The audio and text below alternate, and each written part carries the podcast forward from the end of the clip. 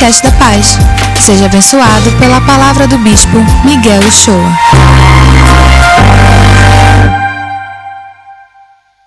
Salmo 23 diz assim: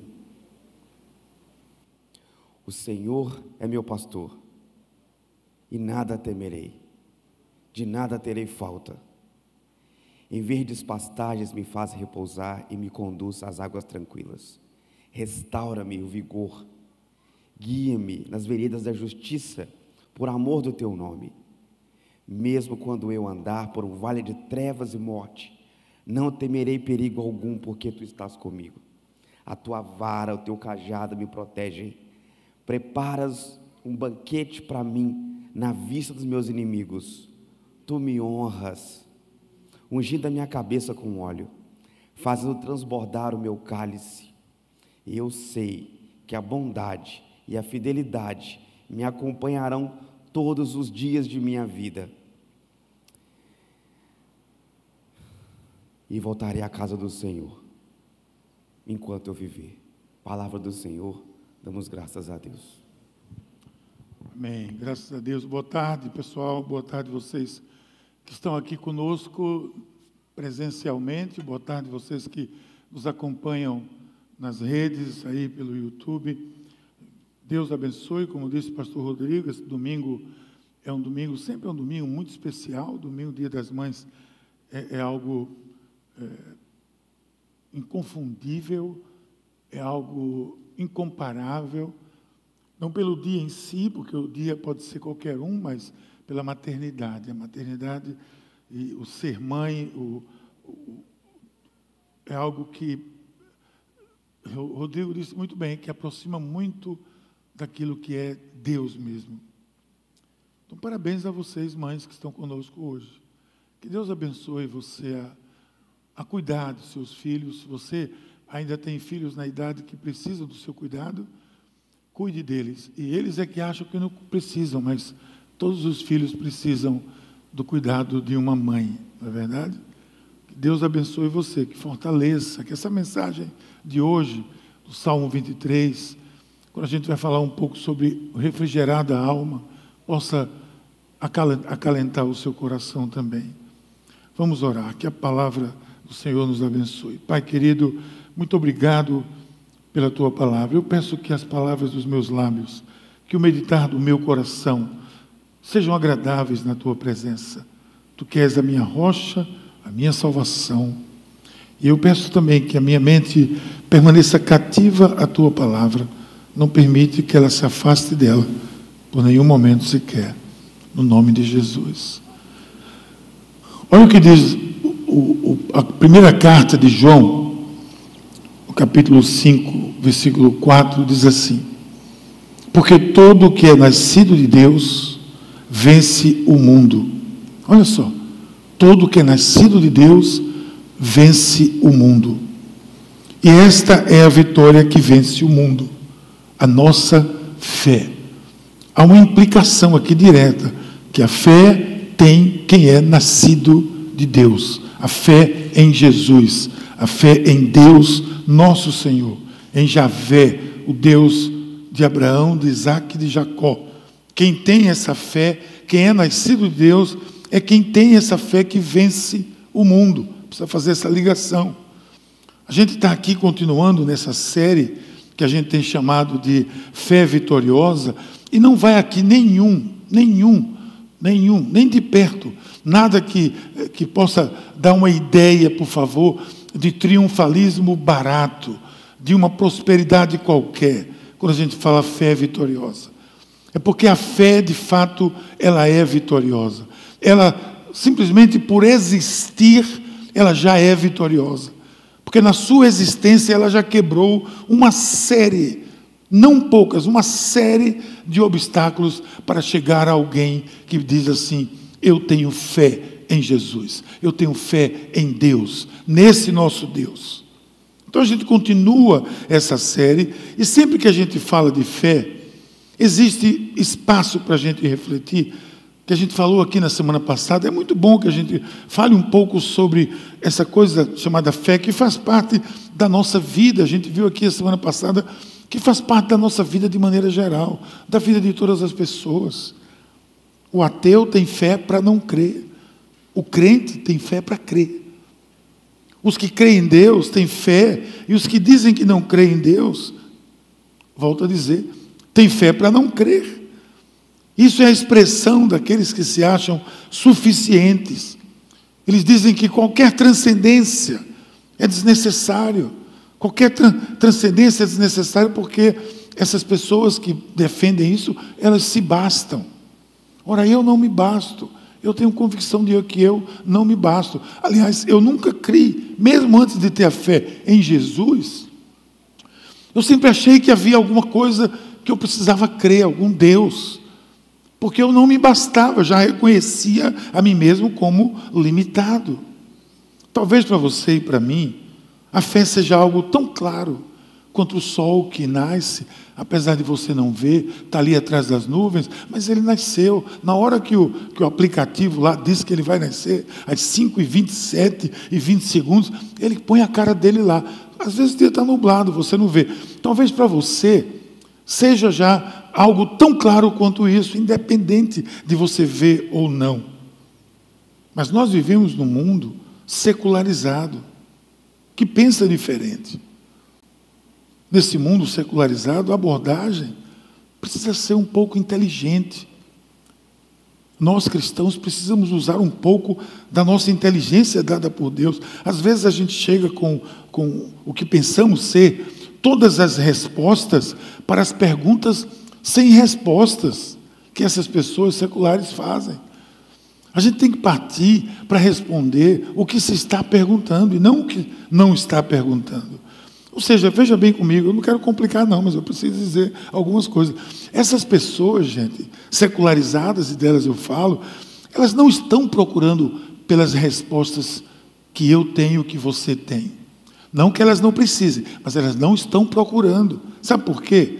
Deixa eu dizer a você por quê. Porque, por alguma informação, para eles, a gente está falando de um mapa mental que não é o deles. Essas pessoas incrédulas e céticas, elas têm mapas mentais diferentes para elas. Elas não estão preocupadas com nada que esteja acontecendo no andar de cima, não. Nem aí para isso. Então você vai perceber aos poucos que, em vez de perguntas sobre Deus ou a vida após a morte, não. Essas pessoas se incomodam com seus projetos, elas se incomodam com seus anseios, com sua busca de significado. Não parece estar faltando nada na vida deles. Não parece. Simplesmente proclamar a fé nesse sentido, a fé que, a fé que preenche lá um vazio de Deus, não é necessariamente o que muita gente está querendo ouvir. Preste bem atenção. Parece que não tem força quando você fala. Pessoas não têm a sensação que suas vidas seculares estão, mais uma vez, precisando de algo está no andar superior, não. John Stott, no seu clássico, John Stott tem um clássico, um livro que eu recomendo a todos, chamado Ouça o Espírito, Ouça o Mundo ouça o Espírito, ouça o mundo. Isso é um clássico de, desse grande autor, John Stott, que agora completa 100 anos, se tivesse vivo, completaria. Ele diz que o ser humano, essa sociedade secularizada, ela tem sim um vazio. Existe, a gente sabe disso. Existe um grande vazio. Mas esse vazio é uma, um vazio de significado, é um vazio de pertença, é um vazio de relevância para as suas vidas. Porque quando se apega apenas àquilo que são seus projetos, esses projetos sabiamente são, sabidamente são, defin, são finitos, a pessoa precisa de significado, pessoa precisa de um senso de pertença. A quem eu pertenço, para onde eu vou, relevância da vida, o que eu estou fazendo. É, Stott, ele, ele, John Stott, ele cita um autor chamado Peter Berger nesse livro, quando ele diz assim: eu acho que acabou.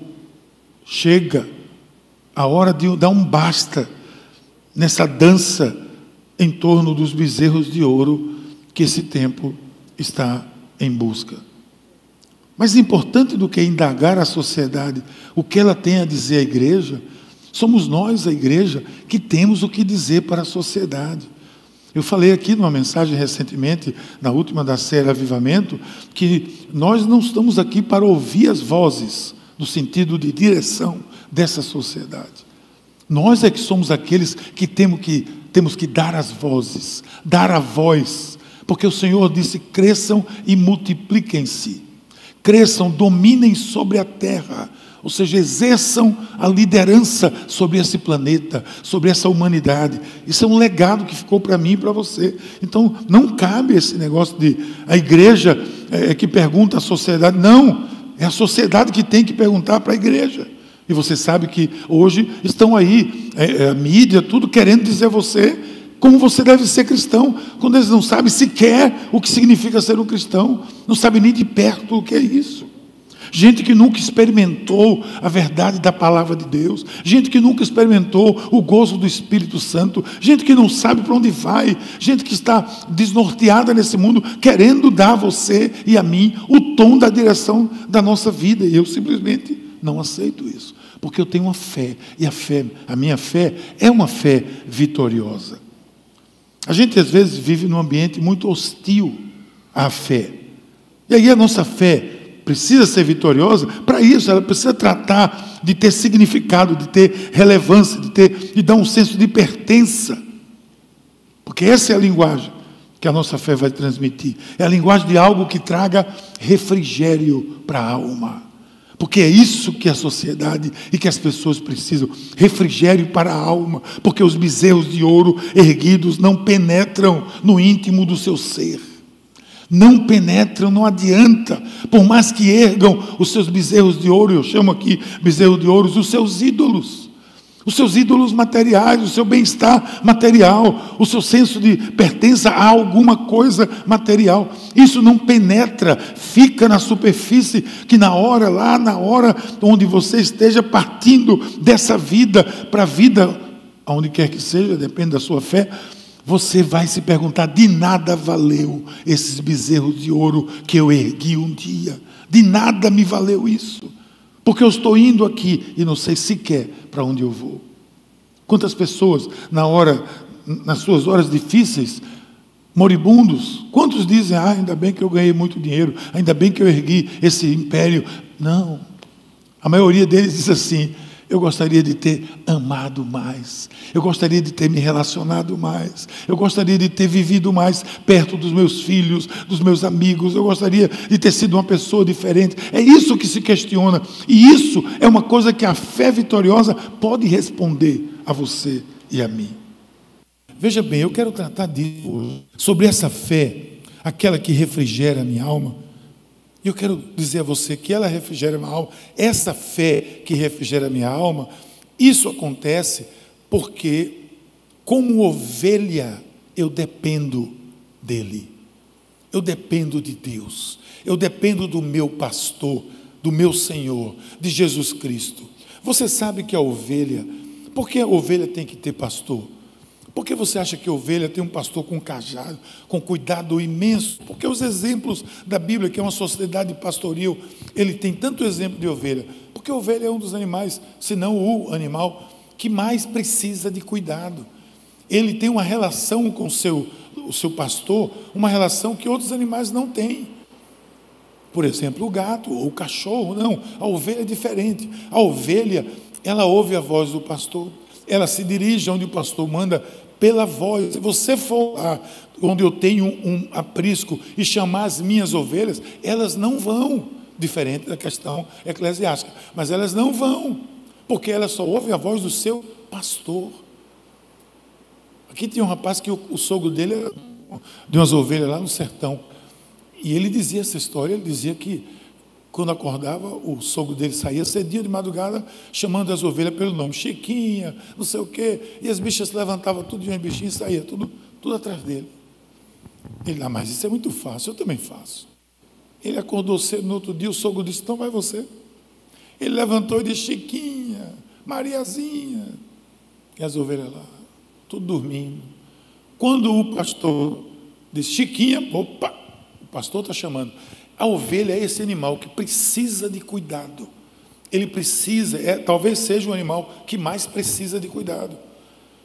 E eu, quando digo dependo dele, é porque o, o, o, o Davi era um pastor de ovelhas. Ele sabia o que era uma ovelha.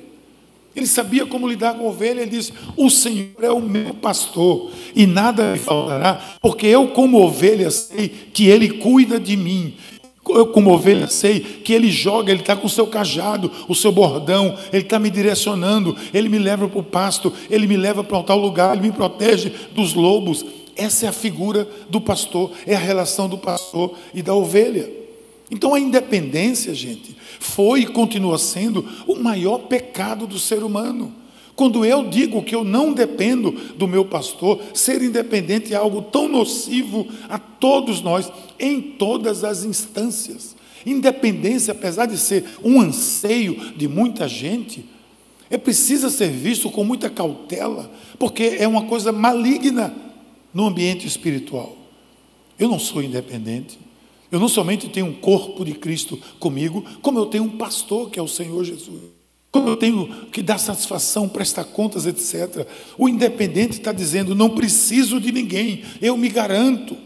Essa independência começa na orfandade espiritual, que toma conta das pessoas, especialmente de uma geração que surge aí, apesar de terem pai, terem pais, mas são espiritualmente totalmente órfãos.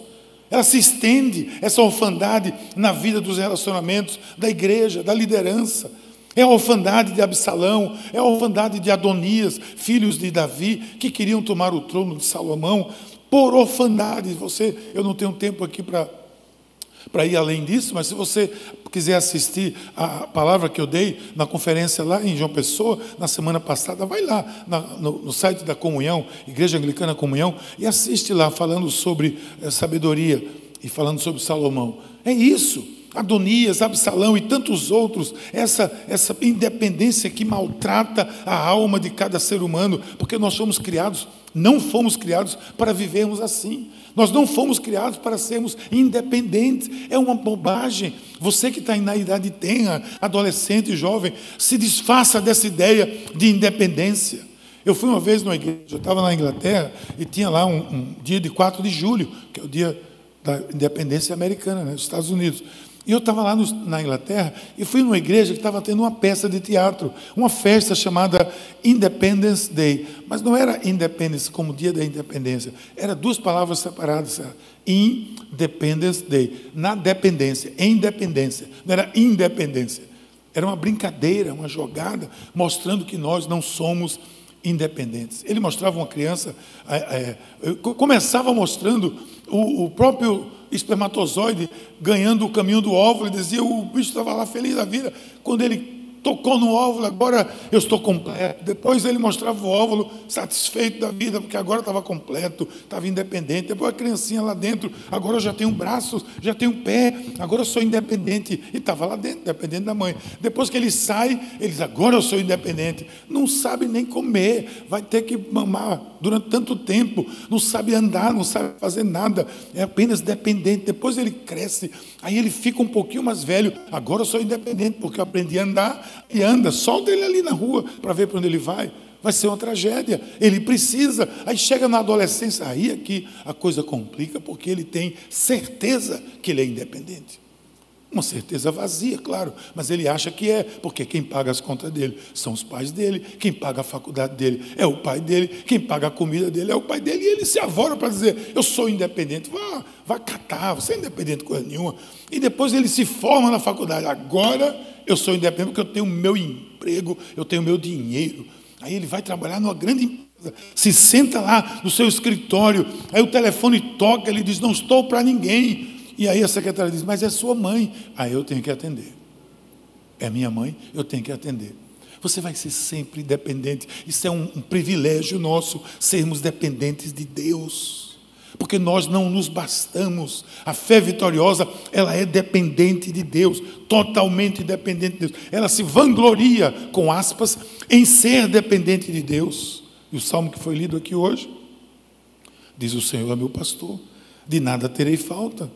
Deitar-me-ei em verdes pastos. Sabe por quê? Porque ele tem um pastor cuidando dele. Não é porque ele pode se deitar no pasto, não, é que ele tem um pastor. Ele pode baixar a cabeça e comer lá o pasto, porque o pastor dele está olhando por ele.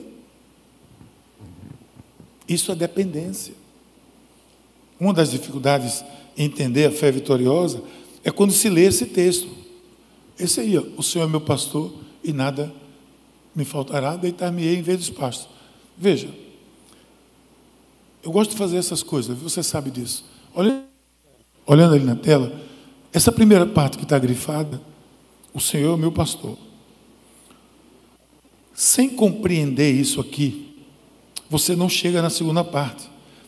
De nada terei falta e vou me deitar em partos verdejantes. Por quê? Você perceba que as pessoas buscam primeiro o quê? O pasto verdejante. Muita gente vem para a igreja atrás do pasto verdejante. Vem atrás de um bezerro de ouro qualquer. Vem atrás de algum ganho material. Vem atrás de uma vida plena que para eles fica abundância. Vem atrás do deitar-me em pastos verdejantes. Eu quero isso. Mas eu esqueço que isso vem quando o Senhor é o meu pastor.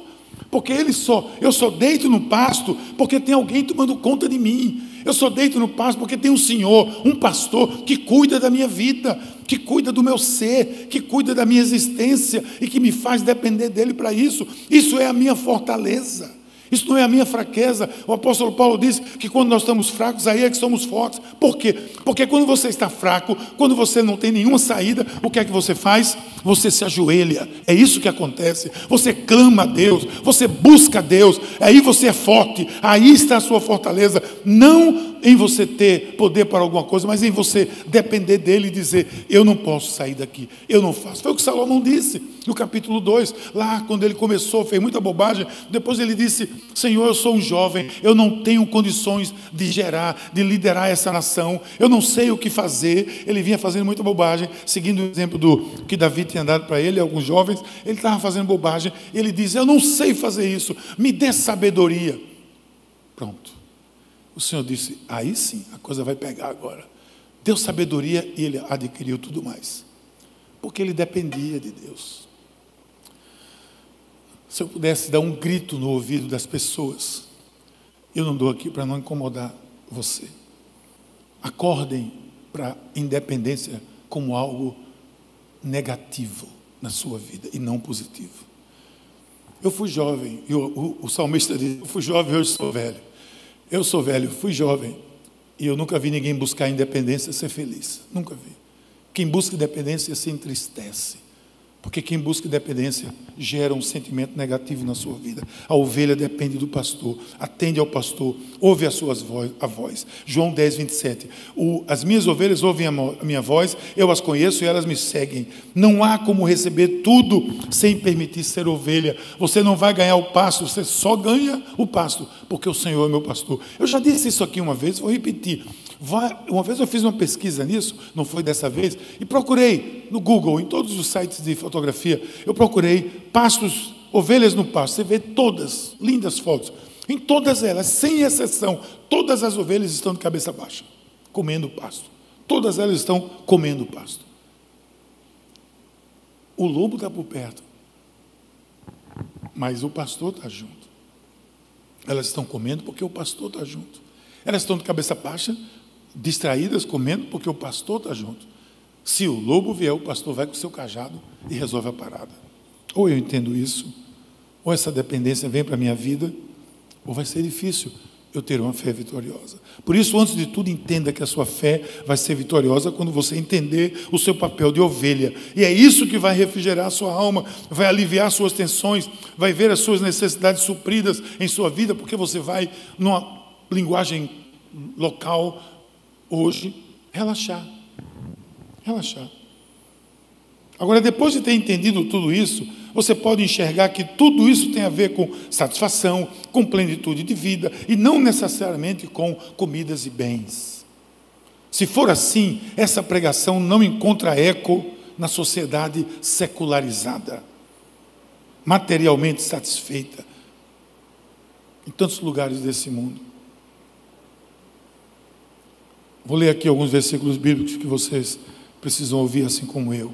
Olhai as aves dos, dos céus, que não semeiam nem cegam, nem ajuntam em celeiros, e vosso Pai Celestial as alimenta. Não tendes vós mais valor do que elas? Filipenses 4,19: Meu Deus suprirá todas as nossas necessidades vossas, segundo a sua riqueza na glória em Cristo. Eu sou a porta, se alguém entra por mim, salvar-se-á, entrará e sairá, e achará pastagens. Achará, quem é que acha pastagem? Ovelha. Se você entrar pela porta do Senhor, se você se render a essa dependência abençoada.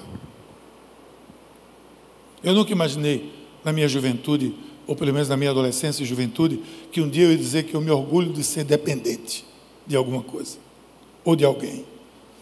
Quem achar que essas pastagens são apenas grama e suprimento, não compreendeu esse evangelho. Vou repetir. Quem achar que essas pastagens são grama e suprimento, comida, etc., não compreendeu ainda esse evangelho. Essa mensagem tem a ver com dependência de Deus. Traz refrigério, traz satisfação, traz contentamento. Talvez você esteja em casa agora, exatamente nesse momento, chovendo, uma noite gostosa. Você está aí sentado na sua casa, independentemente do conforto que você tenha. Nunca se deixe satisfazer com isso.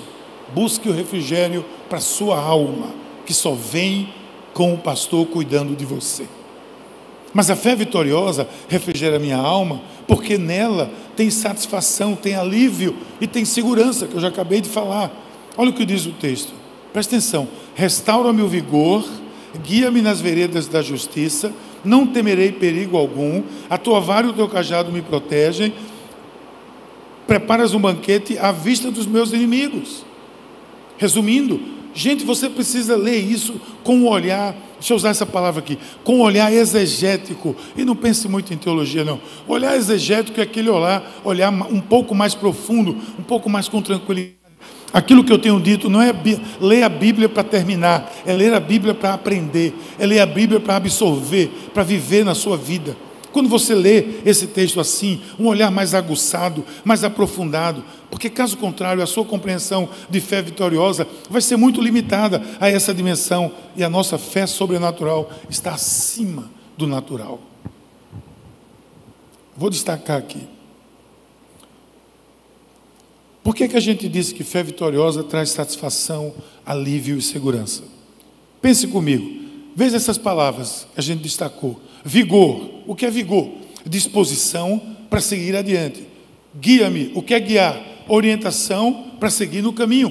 Palavra de Deus. Não temerei. O que é isso? Confiança no Pai.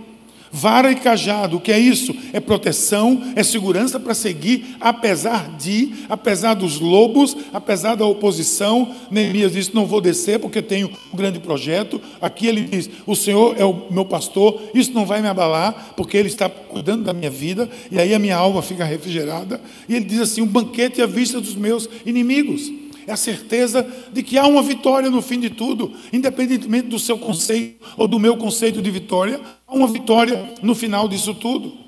É esse o alívio, é essa segurança que a fé vitoriosa garante. Isso vai além das vitórias materiais, isso nos garante uma alma com refrigério, emoções equilibradas, certeza da presença do Pai na minha vida, na sua vida, e nunca esqueça da nossa dependência que acabamos de falar. Com essa base, que a gente pode afirmar, é o que Jesus nos deixou. O que é que ele disse? Vê bem, no mundo tereis aflições, mas tenha um bom ânimo, eu venci o mundo. Alívio segurança, mas tem mais, fé, essa fé que refrigera a minha alma, ela refrigera porque dele vem a unção, dele vem a minha unção. Você deve estar percebendo que em tudo que a gente está dizendo aqui, há uma conjunção de preposição com o pronome ele. Nele, dele. Sempre se referindo ao Senhor como a fonte. O Senhor é a fonte de ligação direta, incondicional com a pessoa de Deus. É dele eu tenho, nele eu tenho provisão, dele eu sou dependente. Por que, queridos? Se a gente não entender que tudo vem dele, que dependemos dele para tudo, nós vamos estar numa, numa direção muito equivocada. Ainda que os nossos conceitos tentem nos enganar e nos mostrar outro tipo de pasto. Observe que esse foi o erro de muitos dos grandes líderes na história da salvação. Quando a gente afirma, por esse livro, pela história que tem aqui nesse livro, quando a gente afirma que a unção vem dele, não é preciso nem mistificar, sabia? Não precisa. Não precisa mistificar muito isso, não. Deixa eu dizer a você. A unção traz o sentido de autorização, de separação para um serviço especial. A unção é um ato de untar com óleo, é, mas isso significava, era a, parte externa de uma, é uma tradição, uma parte externa de um ato, de um propósito, que o salmista diz: Tu me honras, ungindo a minha cabeça com óleo e fazendo transbordar o meu cálice. Tu me honras com esse símbolo de um de ungir. Mas como é que ele honra? Ele honra ungindo a minha cabeça com óleo e fazendo o meu cálice transbordar de felicidade.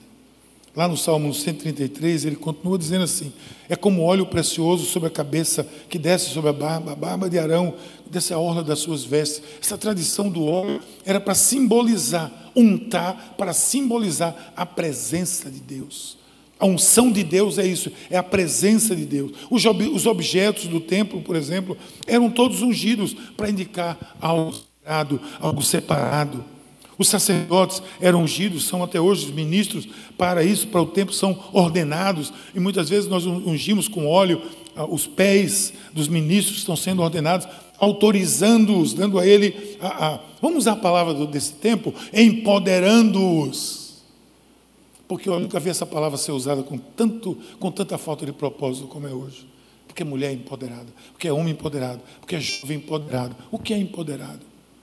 Você só tem poder se do alto vier esse poder. Foi isso que o Senhor disse. Você não tem poder porque se não veio do alto, quando Jesus estava sendo interrogado.